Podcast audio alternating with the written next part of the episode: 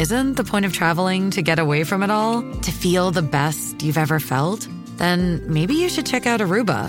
You'll spend your time relaxing on cool, white, sandy beaches and floating in healing blue water. You'll meet locals brimming with gratitude for an island that redefines what a paradise can be. When your trip comes to an end, you won't need another vacation because you just had the vacation. That's the Aruba effect. Plan your trip at aruba.com.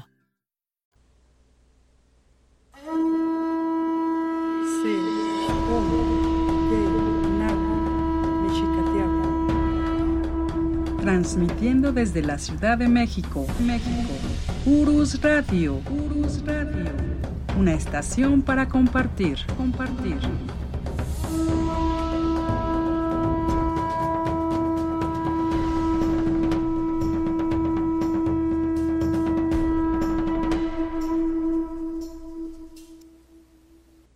Hola, hola, ¿qué tal? ¿Cómo están amigos de Urus Radio? Aquí estamos con ustedes transmitiendo nuevamente en vivo su programa de la verdadera historia de México. Hoy estamos a 4 de septiembre de 2023. Los saludos, soy Doris y mil disculpas, nuevamente nos pasó. Hay algo, hay un problemilla aquí en, en, la, este, en la línea, en el internet, porque sí, ya nos ha pasado demasiado de un tiempo para acá. No sé si sepan ustedes, yo creo que a muchos les ha pasado que cambiaron a fibra, sí es fibra, ¿verdad, profesor? ¿Fibra qué? Óptica. Óptica. Entonces, desde entonces aquí como que hemos tenido problemas de conexión y pues aquí estamos, aquí estamos amigos en su programa de la verdadera historia de México. Estamos también con el profesor Francisco Mendoza. Profesor, ¿cómo está? Buenas noches. Licenciada, muy buenas noches amigos y amigas que nos escuchan en Urus Radio. Pues un lunes más, con el gusto de estar con todos ustedes. Un lunes más y con la serie de... Eh, este, ah, profesor. El virreinato de la Nueva España, licenciada. Es que, es que estoy aquí tratando de, de ver, y, y, mire, de hecho, de hecho, eh, virreinato de la Nueva España. No, no, no se, no se subió, o sea, lo poquito que tratamos de, de este, transmitir no se subió, afortunadamente. Eso quiere decir que no hay este, amigos perdidos por ahí en, en otra transmisión que pudiéramos haber tenido. Y, pero ya estamos, ya estamos aquí, amigos. Ah, ah, hasta sube, profesor. Sí, bueno, como ustedes saben, amigos, eh, toda la parte técnica y logística se encarga la licenciada Doris. Y ahí me deja, pues, el platillo más rico que es platicar. Me Pues encanta sí, estar platicando y este y bueno, pues aquí estamos eh, solucionando algunos problemas técnicos de la licenciada, pero aquí estamos y ya vemos aquí el, el chat con muchos de nuestros amigos. Sí, sí, sí. Aquí estamos, amigos. Ever Mejorado, Antonio Jiménez, Javier Quiroz, gracias. Edgar Vázquez, que siempre también está con nosotros. También Gerardo Solano, Carlos Alberto, José Luis Castañeda, Javier Reidis y, y pues muchos, muchos de nuestros amigos. Luce Vir, que ya la conocemos, y Beth también, bueno, varios amigos que ya, ya tenemos el gusto de conocer. Y pues gracias, gracias por estar acompañándonos aquí, con, eh, aquí todos los lunes. Tenoch Socoyotzin. Ah, Y bueno, veo un saludo de nuestro amigo José Luis Castañeda, saludos desde Los Reyes, Michoacán. Eh, bueno, nuestros saludos son para todas las personas que nos escuchan, pero bueno, me llamó la atención porque está pegadito a, a mi pueblo, precisamente. De hecho, hay algunos amigos que han mandado mensajes, profesor, de Zaguayo, ¿eh? De Zaguayo y de Sí, Cotija, Sí, sí, sí, así es. así es. Y, y, pues el día de hoy, el día de hoy entonces continuamos con esta serie de eh, El Virreinato de la Nueva España, ya en el episodio número 5. Y pues antes eh, quiero agradecer a todos los amigos que nos acompañaron allá en Iztapalapa, en Utopía Papalotl, con eh, la conferencia que dio el profesor acerca de la radio en México. Fue, fue muy interesante y, y este pues gracias, gracias también a nuestros amigos de Radio Shinastli que nos invitaron y felicidades nuevamente por ese cuarto aniversario. Sí, definitivamente nos trataron súper bien, estuvimos muy, muy contentos, fue pues una plática muy bonita, de muchas añoranzas, hablar de lo que es la historia del radio en México, hablamos de muchos personajes, de muchas personalidades que, que han pasado a la historia, precisamente eh, gracias a la radio. Entonces fue, para mí particularmente que yo crecí con la radio, pues fue muy, muy emotivo, muy emotivo. Y bueno, después del festejo estuvo todo excelente y la verdad igual me uno a esa felicitación a nuestras amigas y amigos de Radio Shinastli, su cuarto aniversario, de los muchos que van a tener, seguramente. Seguramente que sí, profesor, porque han estado creciendo y cada vez van más, más, eh, más arriba. Y, y pues, eh, como el profesor, bueno, platicó de la radio, que ya lo comentábamos, eh, uno de nuestros amigos también llevó un radio antiguo, gracias, gracias amigo. Y, y pues eh, yo eh, estaba leyendo algunas cosas interesantes, profesor, sobre eh, la XCW. Ya ve que pues están las campanas, bueno, que se le dice campanas, que, pero no son campanas, es un vibráfono.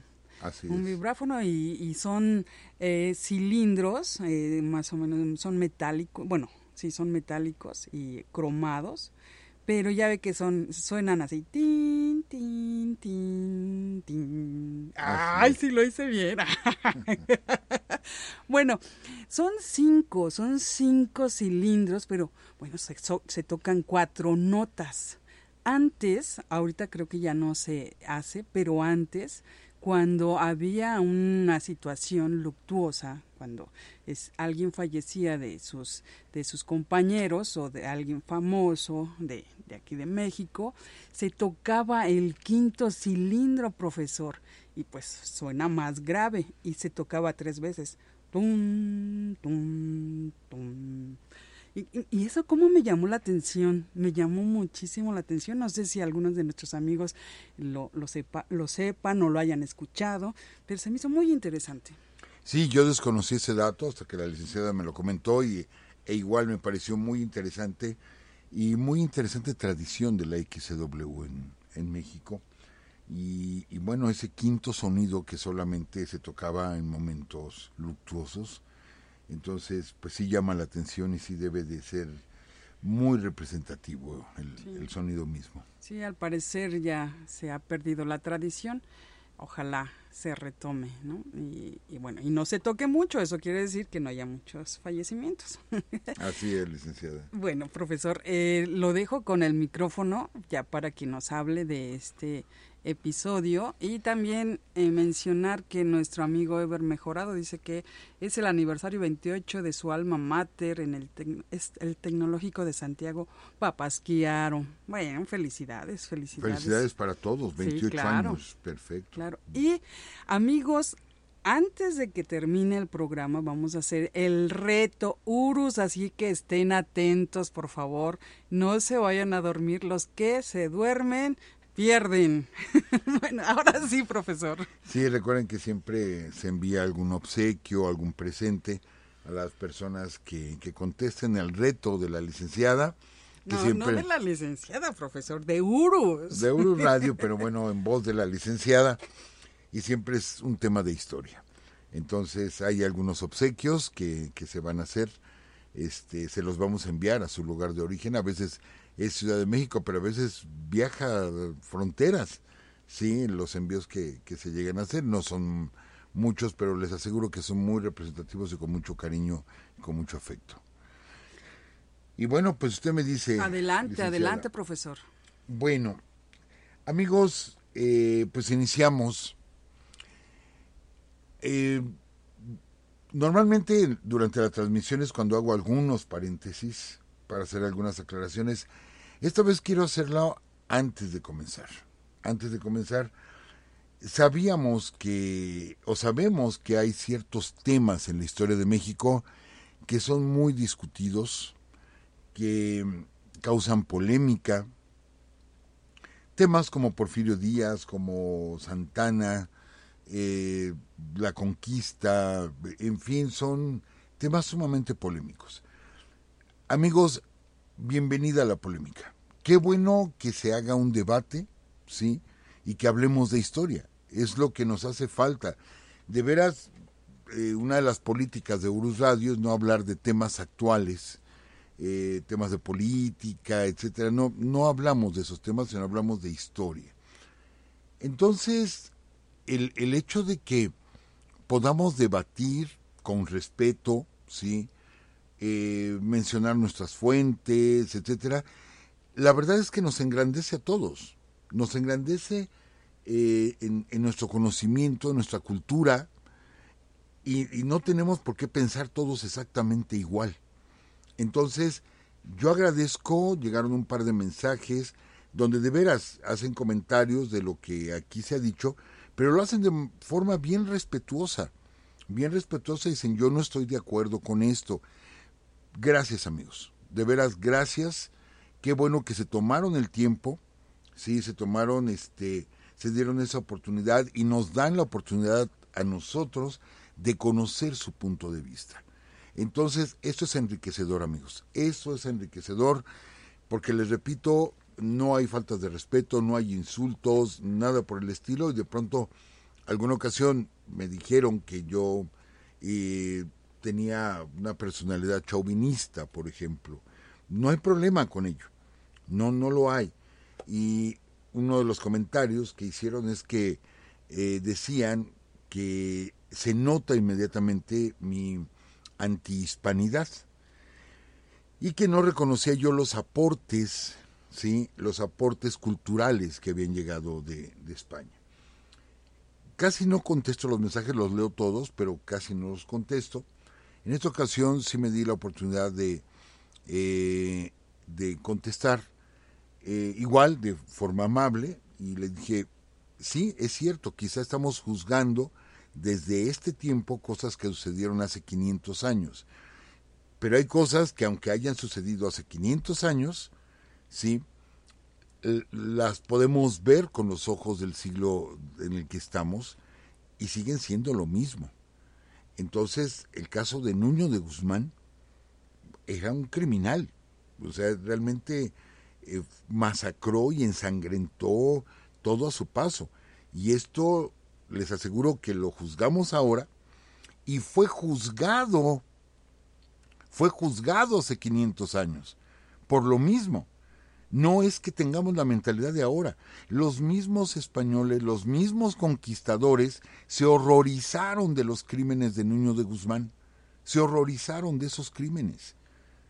¿Sí? Entonces, no es que estemos tomando un juicio nada más de este tiempo. En aquel tiempo también se hizo y el mismo Hernán Cortés también fue juzgado. Y de eso vamos a platicar el día de hoy. Es parte de los temas del día de hoy. El mismo Hernán Cortés fue juzgado por abusos y por sospecha de haber asesinado a su esposa, a Catalina Suárez, ¿sí? que vamos a platicar un poquito de ella. Entonces, amigos, eh, y, vamos, ese juicio lo hicieron los mismos españoles. Para preparar los programas leemos varias fuentes, obvio las, las fuentes como más tradicionales, Bernal Díaz del Castillo, López de Gomara, etcétera, pero también leemos investigaciones, libros que han hecho historiadores ya contemporáneos y vamos nutriendo la información. Hay una conferencia, sí, eh, que dice el verdadero Hernán Cortés que la dicta una persona llamada Carlos Martínez Shaw. Carlos Martínez Shaw, S-H-A-W. Él es español. Él es español. Me llamó la atención por las fuentes que utiliza. ¿Sí? Eh, eh, vamos, Hugh Thomas, eh, en fin, muchísimas fuentes que él utiliza, siendo español, y que he escuchado otras conferencias de españoles defendiendo a capa y espada a Cortés. Pero me llamó la atención esta por las fuentes, los otros no utilizan fuentes. ¿sí? Y él mismo llega a esa conclusión y es la que comparte siendo su coterráneo y dice sí, fue un asesino. O sea, asesinó a mucha gente, destruyó una cultura, efectivamente la destruyó para fundar otra, por así decirlo. Este cometió muchos abusos, muchísimos. Entonces, amigos, no es nuestra palabra nada más. Nosotros buscamos ser lo más neutrales posible, pero como dice el dicho, muy trillado ya, pero es el juicio de la historia. Es el juicio de la historia y todos seremos sometidos en mayor o menor grado a ese juicio, ¿sí? Entonces, amigos, por ejemplo, datos interesantes que alguna ocasión habíamos manejado aquí en Urus Radio. Eh, yo recuerdo cuando en la escuela nos dejaban las famosas monografías. Íbamos a la papelería y tema la conquista y veíamos las monografías y veíamos este la imagen de Cortés, la imagen de Alvarado, la imagen de Olid, eh, muy altos, muy apuestos, muy erguidos, con una presencia muy, muy fuerte. ¿sí? Cuando se descubren los restos, restos de Hernán Cortés en el Hospital de Jesús y se le hacen estudios a los restos, descubrieron que ya en, su, en sus últimos años Hernán Cortés padeció de raquitismo, esto es que tenía sus piernas así como entreabiertas, ¿sí? Como luego dicen de Charrito Pemex, que, que por cierto creo que nunca he platicado que me tocó conocer al Charrito Pemex, ya muy grande el señor que en paz descanse, el famoso Charrito Pemex, me tocó conocerlo, les digo ya, ya muy grande, un día les platicaré esa pequeña anécdota. Pero así como Charrito tenía las piernas Hernán Cortés, pero aparte está comprobado, y no solamente por nuestros estudiosos en México, por nuestros antropólogos en México, sino confirmado igual en España. Hernán Cortés medía 1,60 amigos. Eso era lo que medía Hernán Cortés, 1,60. Entonces, de pronto nos lo imaginamos con las imágenes que nos dan de él. Nos lo imaginamos un hombre altísimo, no sé, o un 80, 1,90, qué sé yo. No, no, no era alto. Era muy bajito de estatura Hernán Cortés. Ahora imagínenselo ya grande, sufriendo raquitismo. Entonces era muy bajito de estatura. Esto está más que comprobado, amigos. Más que comprobado. Para irnos quitando un poquito esas imágenes que nos, que, que nos inculcaron, que nos fueron este, eh, mostrando una imagen distinta. Ahora, dirían, ah, nada más Cortés. No, de Hidalgo no se conoce ningún retrato. De Hidalgo no se conoce ninguno. Ya sabemos la historia del retrato de, Hidalgo. De la corregidora tampoco se conoce. Y, de muchos personajes no hay. No hay imágenes, no, no hubo retratos en su tiempo. De Morelos sí, él sí posó en Oaxaca para un retrato. Y es la imagen más conocida de Morelos. Pero entonces la imaginaria se desborda. Y decimos, fue el conquistador Hernán Cortés y lo vemos así como muy grande, muy impetuoso, ¿sí? Con, con una imagen muy viril, muy atractiva, pues no lo era tanto, amigos, no lo era tanto. ¿Por qué estoy tocando este tema? Porque estamos cerrando esa parte de la base del virreinato.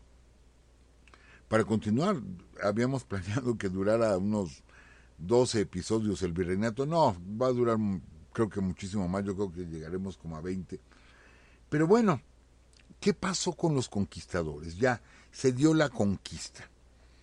1521 cae la Ciudad de México y, de pronto pensamos ahí terminó la conquista. No, amigos. Todavía tenemos a los Montejo, eh, licenciadas, les debo esa parte desde hace como tres programas, porque no, no quiero como adelantarme mucho, eh, pero todavía tenemos el, el enorme territorio que posteriormente será la Nueva España. Se le nombra Virreinato de la Nueva España hasta 1535, cuando llegue el primer virrey, precisamente con ese nombramiento de que ya es un virreinato, por lo tanto tiene que haber un virrey, que es Antonio de Mendoza. Y bueno, como habíamos platicado, ¿qué pasó del 21 al 35, amigos? Pues el que tiene el poder aquí es Hernán Cortés, pero de pronto Carlos V empieza a recibir noticias, empieza a recibir rumores de que Hernán Cortés quería formar un feudo. Entonces eh, es casi como otro reino, ¿sí? En fin, que no estaban allí en Europa, estaban acá, y llegan esos comentarios. Y Carlos V decide ponerle un alto a Hernán Cortés, porque tenía demasiado poder Hernán Cortés, y envía la primera audiencia. Ya lo platicamos, y en esa primera audiencia pone a la cabeza a Nuño de Guzmán, que serán enemigos irreconciliables, Nuño de Guzmán y Hernán Cortés.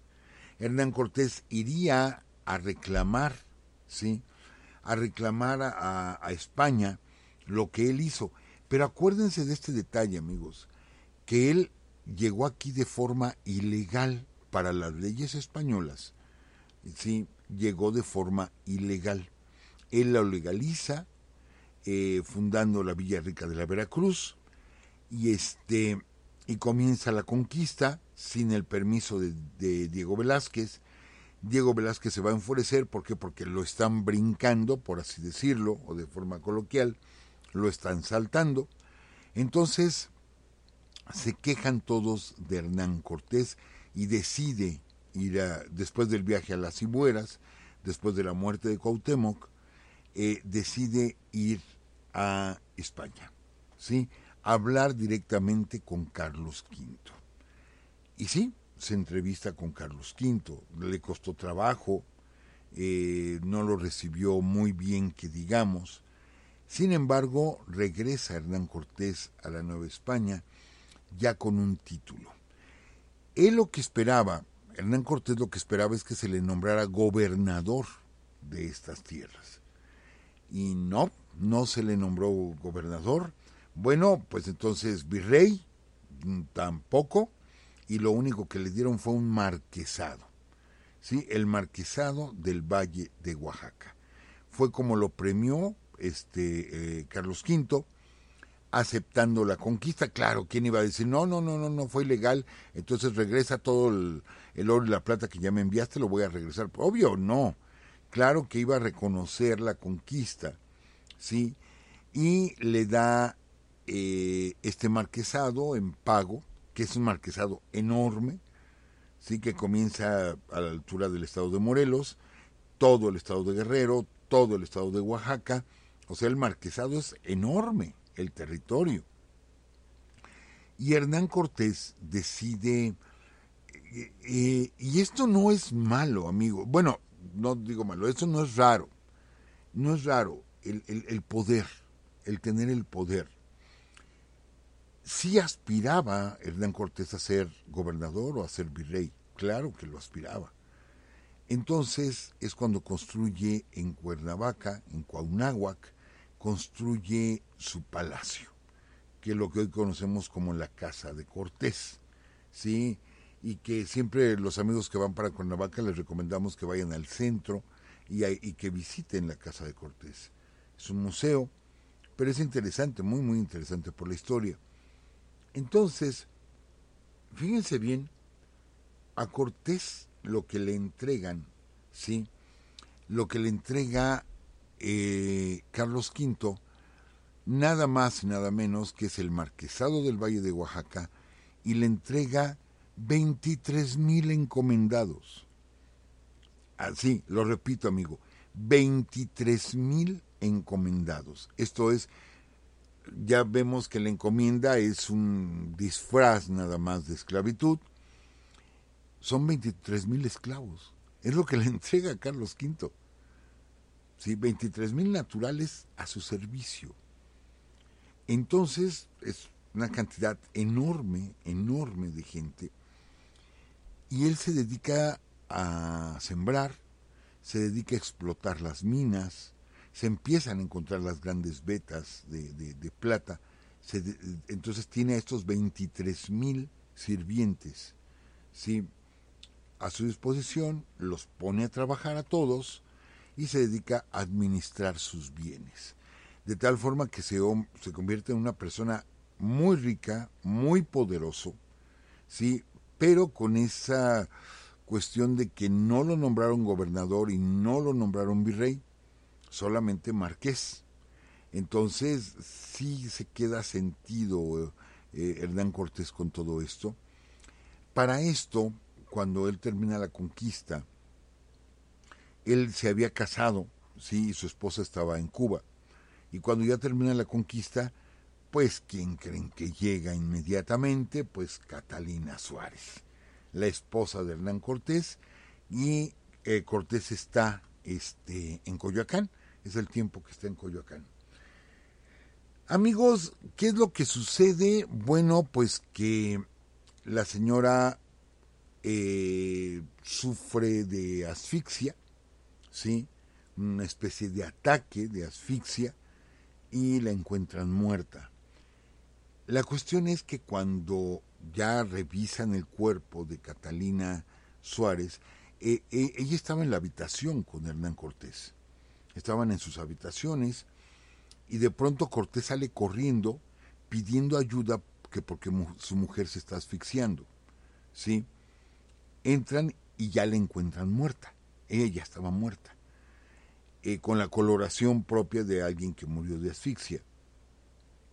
Y lo que llama la atención es que el collar que traía la señora se desperdigó. Esto se rompió el collar y las cuentas estaban regadas por el piso. Pero aparte, ya que el cuerpo comienza, es que no sé cómo decirlo, con su rigor mortis, ¿sí?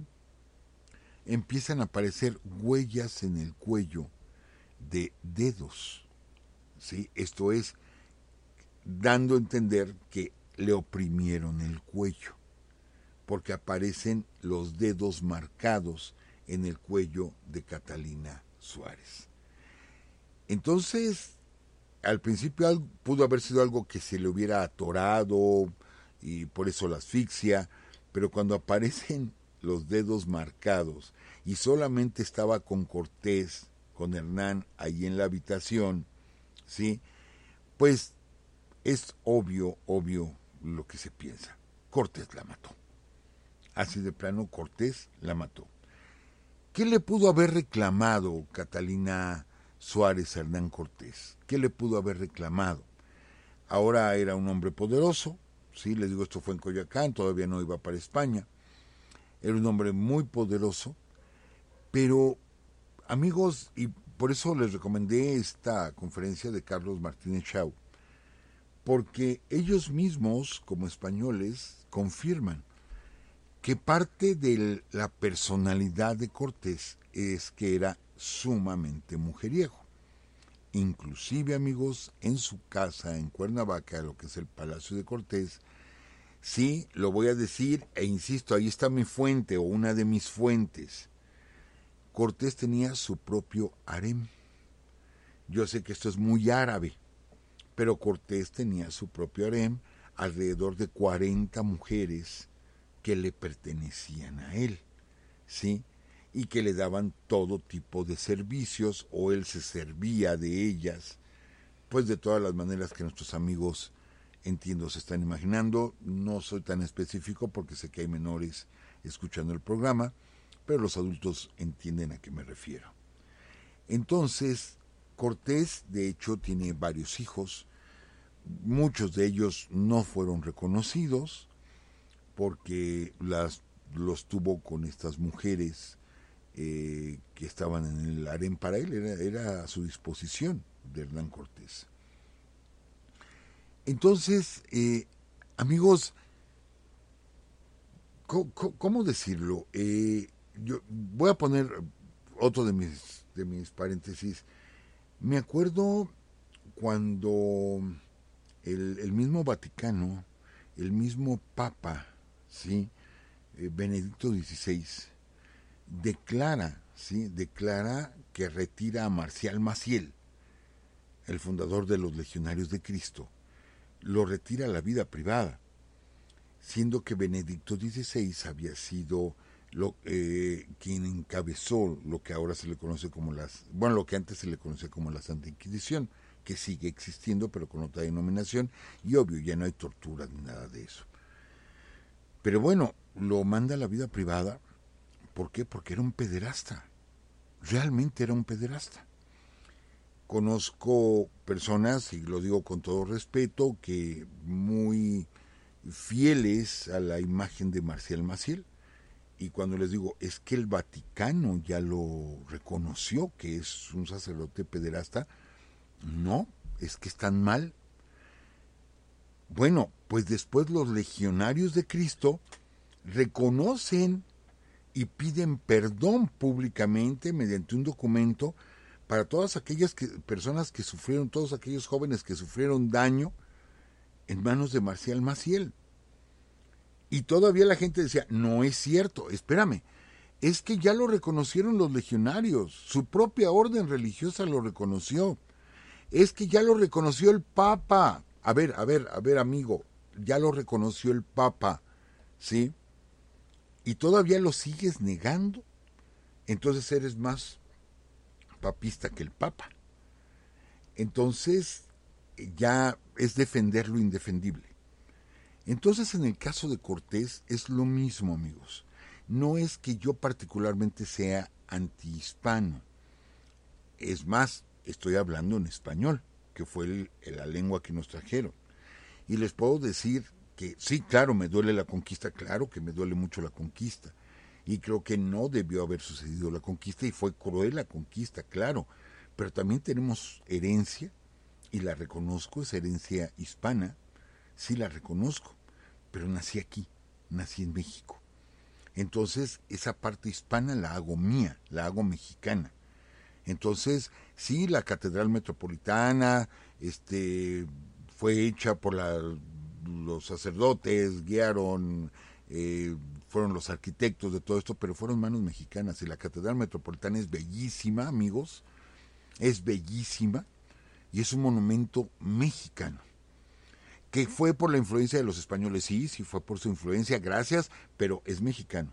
Y nuestras iglesias, y nuestro arte sacro, y nuestras pinturas, y nuestras custodias, y, todo lo que tenemos aquí es mexicano.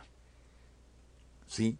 Y elaborado por manos mexicanas, por artesanos mexicanos. Perdón, pero nuestros plateros, caray, ganan cualquier premio internacional tenemos excelentes artesanos en México, excelentes amigos. Que eso fue lo que vinieron a enseñarnos, sí, para que vean qué buenos alumnos fuimos, que aprendimos y nuestros artesanos, les digo, están entre los mejores del mundo.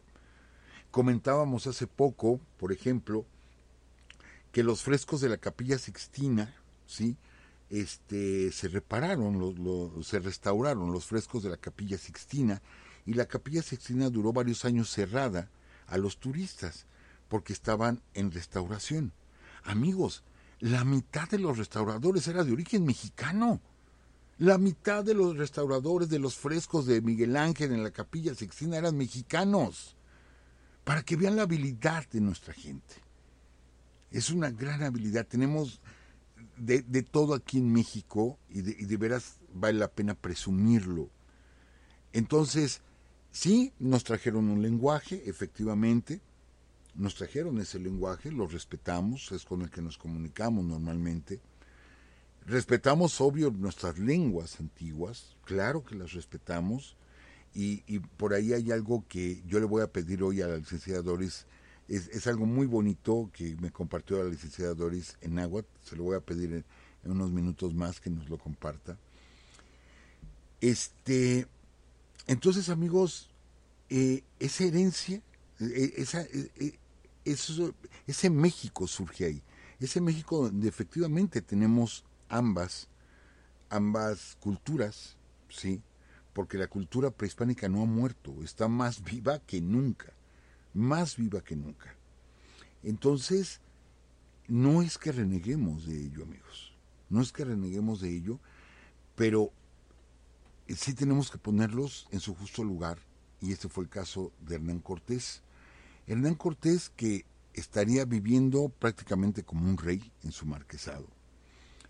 Posteriormente se iría a España a seguir peleando, sí, a seguir peleando por este por mayores beneficios. Hay un relajo ahí con sus descendientes, con los dos Martínez, uno de ellos, Martín Cortés, va a iniciar una especie de levantamiento en México. Eh, eh, en fin, ¿qué pasa con Hernán Cortés?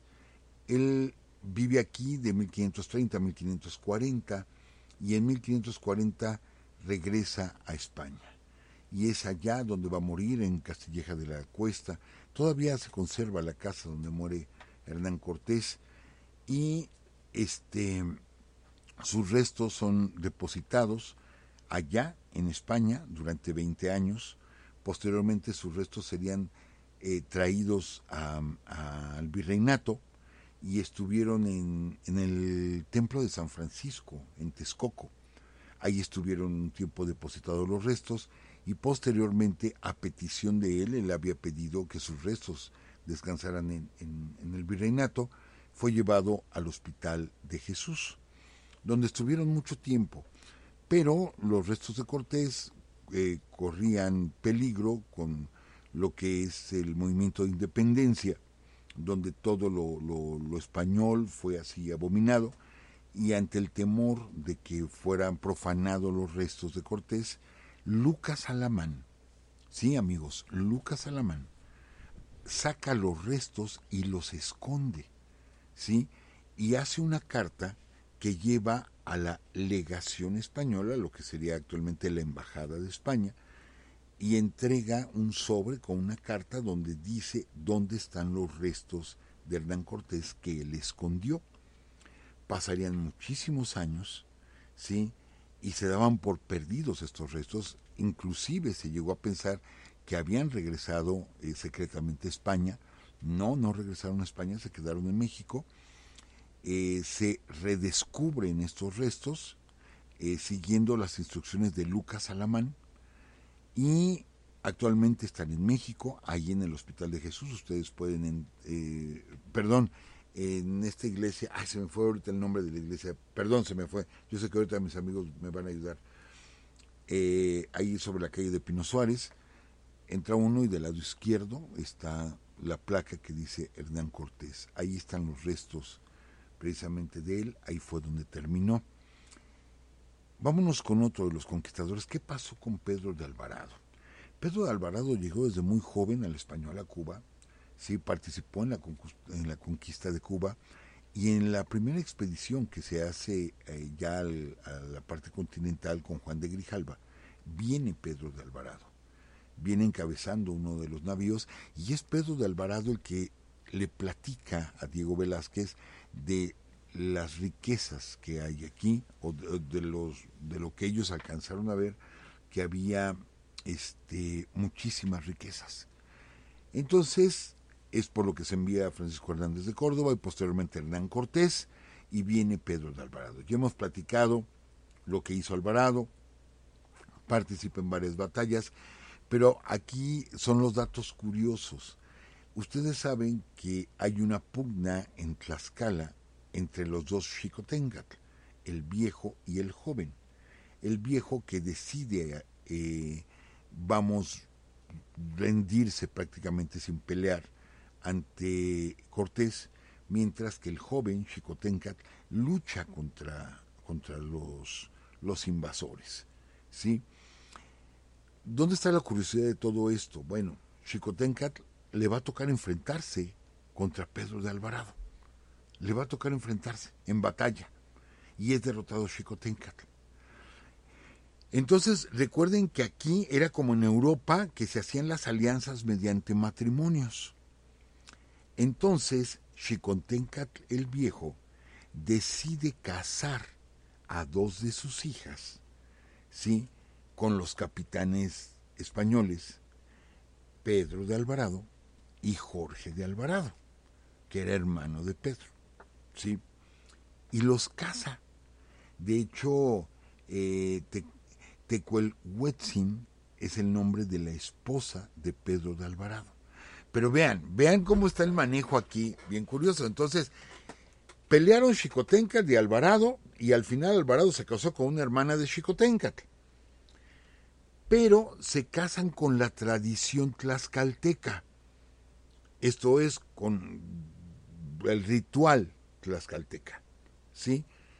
Por lo que la iglesia no reconoce el matrimonio de Pedro de Alvarado. No lo reconoce. Dice, no, es que te tenías que casar de forma cristiana y tú no te casaste de forma cristiana. Entonces Pedro de Alvarado se casa después con una española, ¿sí? Pero conserva a su primera esposa, en fin, que no es mi esposa. No hay, ¿cuál es el problema? Pues ni es mi esposa, pero la conservó todo el tiempo y todo el tiempo ella estuvo al lado de Pedro de Alvarado.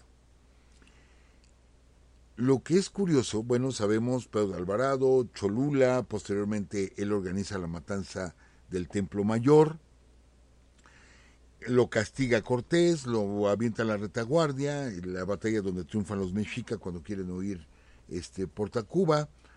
Eh, Cortés está molesto con Pedro de Alvarado. Posteriormente, este, Pedro de Alvarado es encomendado, ¿sí? Para la conquista del, del Centroamérica, ¿sí? Para la conquista de Centroamérica y es donde Pedro de Alvarado se pone en contacto con Diego Velázquez, que es enemigo de Cortés, y este y con Cristóbal de Olid, ¿sí? Entonces, Pedro de Alvarado le toca esa parte de la conquista de Centroamérica y él funda Guatemala. O sea, la, la, ciudad, Santiago de los Caballeros, que se llamaba antes, es, fundada, parroquia de Jesús Nazareno Gracias, Fernando Basayo, nuestro amigo, es la parroquia de Jesús Nazareno. Gracias, donde están los restos de Cortés. Y, y también, también va a, este, a fundar El Salvador. Sí, él es el fundador de esas ciudades. Eh, de hecho, eh, no es la actual ciudad de Guatemala, sino es la ciudad de Antigua. Pedro de Alvarado posteriormente al saber de las riquezas que hay en, el sur, decide armar una flota, llevar soldados. Es más, Fray Bartolomé de las Casas se queja de Pedro de Alvarado de las incontables muertes que causó, obligando a los naturales a cargar este maderos, a armar los barcos, en fin, dice que hizo una matanza terrible, los hacía trabajar sin descanso, pero arma una flota y se va hacia el sur, ¿sí? Y va a llegar a la altura de lo que ahora es Ecuador. De hecho, él estaría en lo que ahora es Quito, la capital de Ecuador. Y ahí, ahí se va a encontrar, ¿sí? Este Pedro de Alvarado se va a encontrar con Francisco Pizarro, nada más y nada menos que con Pizarro y con Diego de Almagro. Se va a encontrar con ellos, o sea, él va a la conquista. Entonces Pizarro este, dice, no, espérame, este es mi territorio y yo soy el que lo voy a conquistar. Fíjense, parecía juego, parecía como un juego, esto me toca a mí conquistar. O sea, ya lo daban por hecho. Y con Diego de Almagro igual. Y se reúnen con Pedro de Alvarado muy cerca de Quito, Ecuador, entonces dice Alvarado, está bien, tú tienes el permiso para conquistar estas tierras, ¿sí? Pero yo ya gasté, mi amigo. Yo ya gasté en armar barcos, cañones, etcétera. Pues ahora págame. Y efectivamente, sí, efectivamente, este Pizarro le paga 100 mil pesos oro, que era, era, era una fortuna enorme en ese tiempo. 100 mil pesos oro le pagan a Alvarado para que se retire y los deje hacer su conquista en paz, la conquista del Perú, la conquista de Ecuador, eh, eh, eh, etcétera. Les digo que esto era, era, no sé, se me hace muy frívolo todo, todo, todo este asunto y se regresa Pedro de Alvarado. Pero él estuvo allá y con la idea de conquistar, ¿sí? Con la idea de conquistar el imperio inca. Allá estuvo Pedro de Alvarado se regresa y cuando regresa hay una rebelión aquí en la Nueva España. Y ya, ah, pero para esto es nombrado, fíjense bien amigos, es nombrado gobernador de Guatemala. Es por lo que funda Guatemala, El Salvador, etcétera. Es nombrado gobernador. A ver, vámonos un poquito para atrás. Ni a Cortés le dieron ese título. Cortés nada más le dijeron eres eres el marqués del Valle de Oaxaca. Él quería ser o gobernador o virrey, pues no le dieron el título a Cortés y mejor se lo dieron a Alvarado. Y esto provocó la ira de Cortés y es por lo que regresó a España, del cual pues vendría ya nada más sus restos, sus restos. Porque cómo es posible que Alvarado le dieran el título de gobernador. Entonces, Alvarado se aburría. La verdad es que Alvarado se aburría, por eso hace esa expedición, o sea, siendo gobernador de Guatemala, hace esa expedición hacia el sur, regresa y hay un levantamiento este, en la Nueva Galicia. Levantamiento provocado por Nuño de Guzmán. Nuño de Guzmán, que es al que le encomiendan la zona de Michoacán y todo lo que es la zona de Jalisco, Colima, Nayarit, este, Sinaloa, toda esa zona es, eh, se le encomiendan a él, es la, lo que te toca a ti conquistar. Pero va ensangrentando tanto Nuño de Guzmán que provoca un levantamiento. Ese levantamiento se le conoce y yo les invito amigos que busquemos esa parte de la historia muy poco conocida como la guerra del Mishtón. Mishtón que significa como felino, esto es como un puma o un gato, es un cerro que está cerca de Guadalajara, bueno, más al norte, pero por esos rumbos de la Nueva Galicia, y donde tenemos a un personaje igual olvidado por nuestra historia, sí, o, por lo menos muy poco mencionado, que es Francisco de Namastle, que alguna ocasión ya hemos platicado de él, y que él organiza un levantamiento ante las arbitrariedades que, que están recibiendo, los abusos que están recibiendo por parte de los conquistadores, se levantan los cascanes, se levantan los zacatecos, se levantan los coras, empieza a reunir grupos, ¿sí? y comienza un enorme levantamiento. Un levantamiento que crece tanto que ya tenemos al virrey Antonio de Mendoza aquí, y que el mismo Antonio de Mendoza tiene que ir a atender eso personalmente. Tiene que ir a atenderlo. ¿Por qué? Porque si ese levantamiento continúa creciendo y la Nueva Galicia cae en poder de, de Tenamastle, lo más seguro es que esto iba a cundir. ¿eh? Iba a cundir y iba a ser un levantamiento de toda la parte que ya se conocía de Nueva España, se hubieran levantado. Entonces lo que hace Antonio de Mendoza es armar un ejército, un ejército de aliados. Y recuerden que seguimos con esa parte de los aliados. Y tiene tlaxcaltecas, tiene chalcas, tiene huejotzincas, tiene otomíes, tiene mexicas. Organiza un ejército de 50 mil gentes. Antonio de Mendoza para ir a enfrentar a Santiago Tenamastle. ¿Por qué? Porque al que envía primero es a Pedro de Alvarado. Lo envía, ¿sí? Están en este cerro del Mixtón, está toda la gente de Tenamastle, y por más intentos que hacían, no podían tomarlos, no podían. En una de esas, amigos, en una de esas, un uno de los jinetes, uno de los soldados de Pedro de Alvarado, pierde el control del caballo, ¿sí? Y golpea, o sea, un caballo al otro golpea el caballo de Alvarado, cae Alvarado y le pasa el caballo encima y le fractura las costillas, o sea, lo destroza. Lo destroza, sobreviviría unos cuantos días más y moriría ahí Pedro de Alvarado. Eh, otros dicen que rodó por una barranca, que el caballo lo empujó otro caballo desbocado, sí, porque estaban en una huida, porque no podía Pedro de Alvarado tomar el Mistón. Y hay otra versión que dice que golpea el caballo y, y, rueda por un barranco, y bueno, ahí es donde se fractura y se despedaza por dentro Pedro de Alvarado. Entonces muere, sus restos son llevados a Tiripetío, Michoacán. Ahí estuvieron en, la iglesia de Tiripetío, pero posteriormente son llevados a Guatemala, porque él fue gobernador de Guatemala. Y en una iglesia en Antigua Guatemala son depositados sus restos. Hasta el día de hoy ahí se encuentran. Alguna ocasión hicieron un monumento a Pedro de Alvarado, que les digo, eso es lo, la ironía, esa es la ironía eh, hicieron un monumento, quisieron sacar los restos de la iglesia y llevarlos al monumento y el pueblo se enardeció. Y dijo, no, o sea, no, no le vamos a hacer honores al que vino a conquistarnos y a masacrarnos. Entonces los restos de Pedro de Alvarado siguen ahí en Antigua Guatemala. Ahí están depositados los restos de Alvarado.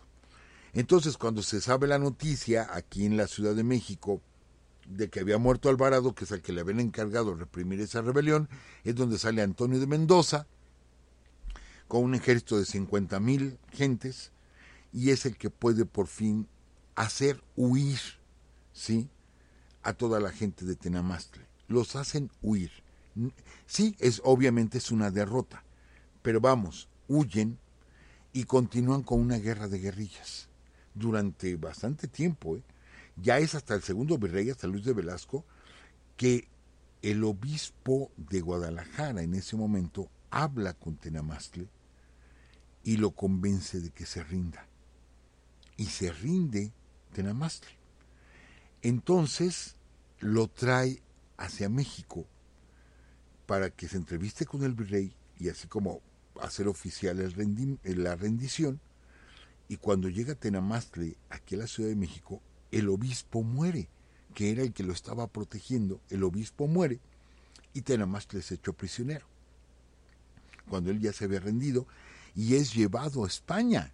Se lo llevan a España y allá lo juzgan a España. Pero ¿quién creen que lo defiende en España, amigos, a? Fray Bartolomé de las Casas es el que lo defiende. Llevan testigos incluso, porque lo, lo, están acusando de que se levantó contra el rey, porque ya eran vasallos del rey, entonces se levantó contra el rey y tenía que morir. Pues Fray Bartolomé de las Casas es el que lo defiende. Sí, ¿Qué pasa con ese juicio? No lo sabemos, amigos. Hay muchas versiones al respecto, pero realmente no sabemos cuál fue el dictamen de ese juicio. Solo sabemos que Tenamastle no regresó a estas tierras. Sí, que es un gran personaje, eh, encabeza la guerra del Mistón, que estuvieron a punto, a punto, seguramente, de echar fuera a los conquistadores, porque eran decenas de miles ¿sí? de, de, gentes que tenía Tenamastle y que se seguían uniendo, y, y, pero nótese, fíjense cómo, cómo se estaba dando esta guerra. Era la guerra de los pueblos del norte, los llamados chichimecas, que también así se le nombra a veces como la guerra chichimeca, eran los chichimecas eh, los que se estaban defendiendo, ¿por qué? Por los abusos de Nuño de Guzmán. Él, es el que provoca esta guerra, la guerra del Mistón. Él es el que la provoca. Entonces, ellos son los que estuvieron a punto de... Pero fíjense, ¿a quién se lleva Antonio de Mendoza? Tlaxcaltecas, huejotzincas, eh, otomíes, mexicas, purépechas, ¿sí? Todos se unen en contra, o sea, los tienen sometidos. y son los que eh, es una guerra otra vez entre gente del, del, mismo territorio, pues. Es una guerra entre los mismos naturales, ¿sí? Y pues qué lástima, qué lástima, porque ¿qué hubiera pasado si todos estos grupos igual se unen a Tenamastle? No, hombre, eh, echan al mar a, los regresan en sus barcos y los echan al mar a los conquistadores. Pero no, no fue así. Entonces es un personaje que vale la pena comentar, muy importante.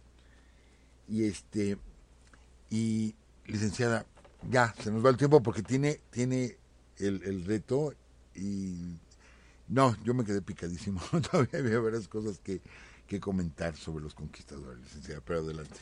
Entonces va a haber una segunda parte, profesor. Bueno, vamos a la sexta parte de Virreinato, pero volveremos a hablar de más conquistadores. Ok, pues. ¿Qué pasó con ellos? Pues muchas, muchas gracias. sí, se va el tiempo rápido y de hecho sí hay varias cosas que tenemos que comentarles amigos. De hecho también eh, tenemos que eh, comentarles a ustedes sobre los próximos eventos, eh, recordarles, recordarles que el 16 de septiembre estaremos en Lexington, Kentucky, en la Universidad de Artes y Ciencias de la Universidad precisamente de Kentucky a las 2 de la tarde. Eh, ya saben que se pueden registrar en nuestra página de Facebook. Ahí está el registro en, el, la publicidad que se hizo. Bueno, pueden buscar ustedes en eventos y ahí van a encontrar la publicidad de Kentucky. Sí. Rápido. Amigos, ya muchas personas se registraron. Nos sentimos tan contentos de saber que van de más de 10 estados se van a mover, vienen de Virginia, vienen de Illinois, de Texas, etcétera, Tennessee. de Tennessee, se van a, reunir nuestros amigos allá en Kentucky. Ahí vamos a estar, amigos, ahí vamos a estar de este que es de este sábado en ocho, ¿no? Sí, de este sábado que viene. De este sábado en ocho, hablando de nuestra independencia. es el tema. Y el 21 de septiembre en Phoenix, Arizona, en la ASU, que es Arizona State University, en Sandra Day O'Connor College of Law, o sea, en, la, este, en el Colegio de Leyes, eh, es en el Downtown, es el vier, es, perdón, es el 21 de septiembre, es jueves, jueves 21 de septiembre, ahí no necesitan registrarse y los vemos, los vemos por allá y también el viernes 30 de este mismo mes en Palacio de Minería a las 7 de la noche para continuar hablando de Pancho Villa. Ay, sí, sí, estaba, estuvo larguito, profesor. y, y ahora sí, ahora sí, amigos, nos vamos con el reto Urus. ¿Listos? Porque es una pregunta en sí de un personaje que, bueno, apenas tiene poco que habló el profesor, pero bueno, son, en sí son cuatro preguntas de este personaje. Está fácil, está fácil. Vamos a ver quién, quién este, conteste acertadamente, si las cuatro, las cuatro se va a ganar una playera de Gurus Radio, se va a ganar unos productos eh, artesanales de Cusibani, que bueno, nuestro amigo Carlos nos hace favor de, donarlos. También una servilleta que nos donaron allá en Puebla, algunos amigos de Tlaxcala. Y bueno, ustedes pueden escoger o, o, ya sea una playera o un libro, porque tenemos un libro que nos donó nuestro amigo Rubén y también tenemos un libro que nos donó eh, este, Editorial Planeta nada más que, pues como que nadie lo quiere porque habla de Cortés, profesor. bueno, les hemos dado opciones y no, no lo han querido. Pues bueno, ahora sí, ahora sí va. ¿Listos, amigos? Ah, pero antes, antes del reto, perdón, porque el profesor decía que quería que eh, mencionara una palabra en náhuatl, ¿verdad? Sí, amigos, eh, lo que es el sincretismo, vean, eh, cuando me lo comentó la licenciada, que déjeme presumirles que está estudiando náhuatl, este... Fue lo que provocó la serie de los Tlatuanis, profesor. Entonces, eh, eh, sería la manera de decir gracias, ¿verdad, licenciada? Así es. Fíjense, amigos, nosotros decimos gracias. Gracia, estamos deseándole una gracia a la persona que nos hace un favor. Entonces usamos la palabra gracias. Ahora Licenciada, díganos, explíquenos. Sí, es agradeciendo, ¿no? Agradeciendo, aunque hay varias interpretaciones en español. La palabra en náhuatl es tlazocamati y eh, viene de, este, se compone de tres vocablos, que es tlazotla, es amor, camatl, boca, matl, sentir. Y bueno, la interpretación que yo encontré es a través de mi boca te doy mi sentir amoroso. Amigos, vean qué manera de decir gracias de nuestros antepasados. Sí, nos repite por favor, licenciada, es que es precioso esto. Que, eh, ¿Dónde está lo salvaje? ¿Dónde está lo, lo, lo, Vamos, o sea, quitémonos esas ideas ya de la cabeza. Eh, ven qué, qué manera tan... poética. poética, exacto de, de dar un agradecimiento. Licenciado, de nuevo, por favor. Aunque insisto que hay varias interpretaciones, pero esta interpretación que encontré dice así. A través de mi boca te doy mi sentir amoroso. Tlazocamati. Tlazocamati, licenciada. Ahora sí, ahora sí nos vamos con el reto. Y eh, listos amigos, aquí en el chat vamos a estar esperando sus respuestas. Son, son cuatro eh, de una misma, un mismo personaje histórico. ¿Cuál era el sobrenombre de Fray Toribio de Benavente? ¿Cuál era el sobrenombre o el sobrenombre que él tomó para sí? Ahí está uno. ¿Qué significa? ¿Y a qué grupo de misioneros eh, pertenecía también eh, Fray Toribio de Benavente? Son muchas, amigos. Y la orden religiosa. La orden religiosa. Son cuatro, ¿sí? Tienen que contestar las sí, cuatro. las ¿verdad? cuatro, exacto. Yo me las sé.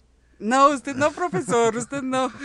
Mientras saludamos a nuestros amigos Roberto eh, Ordaz, a nuestro amigo Wipo de Tecpan, que anda por aquí, también a Oscar Chávez de Ciudad Juárez. Oscar Chávez, un sinónimo de nuestro, nuestro gran cantante.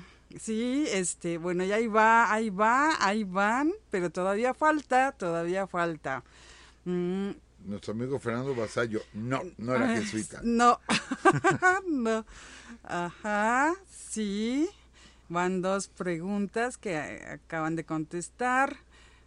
Sí, falta eh, nada más el grupo de misioneros. El grupo de misioneros. Ajá, sí. Es Sí, Javier Reivis. Javier Reivis ya tiene las respuestas.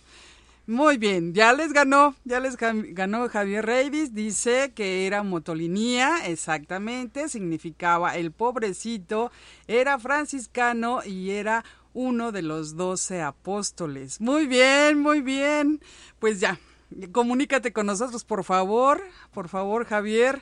Sí, se entendió que era 12, 12 apóstoles, Javier y, y bueno, ya, ya este, mándanos por favor un correo y ya nos mencionas, por favor, ahí si, si tú quieres una, una este, playera de Urus Radio o un libro, ¿sí? Y pues ahora, sí, lo, en lo que estaba, eh, ay, perdón, ¿Puedo bien rápido Ay, contestar? sí. Dice Iván José, hola, saludos, ya casi eh, terminamos todos los capítulos, soy de Coatlinchán, Texcoco, y quisiera saber si mi pueblo ocupó un lugar en algún hecho histórico. Amigo, amigo, enfrente del Museo de Antropología, ahí está Coatlinchán. Ahí está el Tlaloc, o sea, ahí está Sí, sí, sí, ahí, ahí está. Pues bueno, seguimos, seguimos con esos saludos, este, a, a Luis Navarro y a su hijo Hugo Daniel de Ciudad Valles, San Luis Pos- Pos- Potosí, perdón, a Roberto Ávila de Moroleón, Guanajuato. De, sí, Moroleón, Guanajuato. Saludos también al profesor Miguel, profesor Miguel eh, Rosales, de verdad que Yo zumba, ¿verdad? de Ozumba. E- Es un, un gran honor que, que nos haya compartido esa, ese triunfo. Este, eh, lo nombraron como este, el mejor profesor. Eh, Felicidades, felicidades. eh, y pues, eh, ¿qué más? ¿Qué más les puedo decir? Pues estamos contentos, estamos contentos porque ya tenemos ganador. Ganador. Saludos desde Apizaco, Tlaxcala, nos dice Víctor Humberto. Pues ahora sí, ahora sí nos vamos. Dice, eh, dice Adri, siempre andamos por aquí, profesor y licenciada, gracias por tan bonitos obsequios. Ay, pues de qué, de qué, Adri. Ojalá los estés disfrutando. Ah, miren, nuestro amigo Javier Reyes es de San Francisco del Rincón, Guanajuato. Se van los premios para Guanajuato. Muy bien, mejor que él venga por ellos, profesor. No, no, no es cierto, no es cierto, Javier. por allá te los, te los mandamos. Pues ahora sí. Espero que se comunique, ¿verdad? Ah, sí, primero nos mandas tu dirección a nuestro correo electrónico urusradio@yahoo.com, ¿sí? Y pues eh, cualquier cosa, eh, ya saben, ya saben que eh, pueden también mandarnos algún mensajito en nuestra página de Facebook. Ay, a veces sí nos tardamos en contestar, amigos. Perdónenos, perdónenos, pero sí son muchos mensajes y, y ya cada vez estamos un poquito más ocupados, ¿verdad, profesor? Así es. Así es, dice nuestro amigo Víctor Hugo Galavis Ferman, podría hablar del ferrocarril mexicano, otra gran historia. La de los ferrocarriles en México, no solamente por la revolución, etcétera, sino las huelgas ferrocarrileras de Metro Vallejo. No, no hay tanto que hablar del ferrocarril mexicano. Sí, y también saludos a nuestra amiga Cintia Aldama. Eh, a José Manuel Alfaro eh, de la oficialía de Tlanepantla, que por José Alfaro, bueno, todos sus compañeros escuchan el programa. Gracias, gracias por, por, por ayudarnos a difundir la historia de México. Ahora sí nos vamos, amigos. Ahora sí nos van a cobrar en serio, licenciada, por pasarnos de tiempo. Poco, poco, profesor, total, total, no importa, aquí nos quedamos. ¿Qué más? Que no siga hablando el profesor. No, no, no es cierto, no es cierto. Ya, ya nos vamos. Ay, Dios mío. Bueno, ahora sí, vámonos. Que estén muy bien, amigos. Ay, mira qué linda Ivette, Tlazocamati, licenciada y profesor. Gracias también a ustedes, Tlazocamati. Tlazocamati. Pues vámonos, vámonos. Claudia Pereira, excelente programa, es la primera vez que puede escucharlo. Sí, hay varios amigos que es la primera vez que nos escuchan Saludos, saludos a todos. Y ahora sí a descansar, amigos. Que estén muy bien. Que sigan dos horas, no estaría mal. Gastor, Gastor Calagen, 20. Jacobo Cano, qué gusto escucharlos. También estuvo por allá en Iztapalapa. Saludos, saludos, Jacobo. Pues ahora sí nos vamos. Hasta luego, amigos. Un abrazo para todos ustedes. Y que estén muy bien.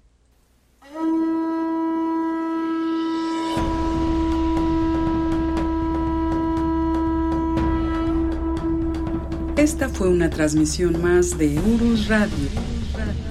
Los esperamos el próximo lunes a las 10 de la noche. Hasta entonces.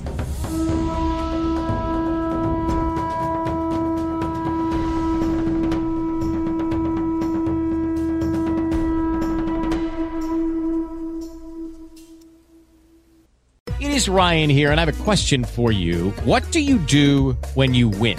Like are you a fist pumper?